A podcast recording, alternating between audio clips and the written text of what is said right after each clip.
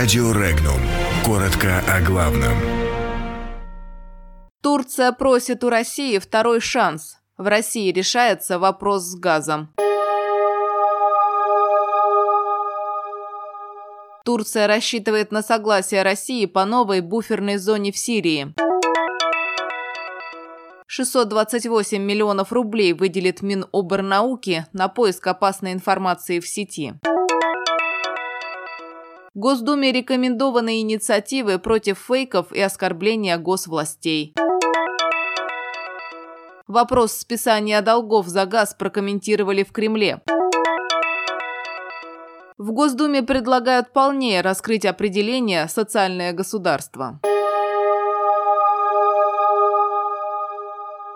Пресс-секретарь МИДа Турции Хами Аксой сказал, что Анкара проведет переговоры с Москвой по вопросу создания буферной зоны на севере Сирии. На 23 января запланирована встреча президентов России и Турции. Вопрос также будет обсуждаться и в Вашингтоне в ходе визита турецкой делегации 5 февраля. Идея создания буферной зоны на севере Сирии была озвучена недавно президентом Турции Реджепом Эрдоганом после телефонного разговора с президентом США Дональдом Трампом. Ключевым моментом данного данной идеей является создание этой зоны шириной 32 километра за счет сирийской территории, прилегающей к турецкой границе. Предлагается и разделение функций по этой буферной зоне. Турция задействует для обеспечения безопасности свои наземные силы, а США будут отвечать за воздушное пространство. У России уже есть опыт создания буферной зоны совместно с Турцией, и его трудно назвать положительным. Речь идет об Идлибской демилитаризованной зоне. Свою часть соглашения Турция проводит провалила полностью.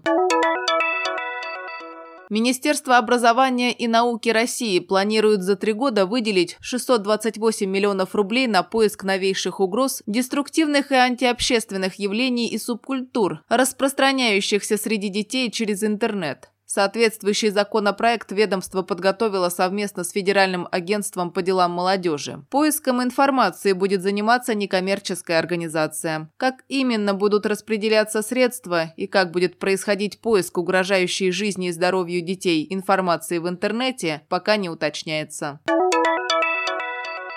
Комитет Госдумы по информационной политике рекомендовал Нижней Палате парламента принять в первом чтении законопроекты о наказании за фейки и за оскорбление органов государственной власти. В частности, дается право Генпрокуратуре обращаться в Роскомнадзор с требованием ограничить доступ к информации, предназначенной для неограниченного круга лиц, выражающей в неприличной форме явное неуважение к обществу, государству, официальным государственным символам страны, Конституции и органам, осуществляющим государственную государственную власть в России. Еще одним законопроектом вводится наказание за распространение фейков. Ранее на оба законопроекта поступили положительные заключения правительства России. В Кремле на сегодняшний день пока не сформирована позиция по вопросу списания долгов населения за поставленный газ сообщил пресс-секретарь президента России Дмитрий Песков. По словам официального представителя Кремля, вопрос по списанию долгов жителей Чечни и других регионов сложный, поскольку следует учитывать как интересы поставщика голубого топлива, так и интересы простых людей. Ранее в столице Чечни суд обязал местное отделение «Газпрома» списать задолженность жителей республики за газ в размере свыше 9 миллиардов рублей. Компания намерена обжаловать данное судебное решение.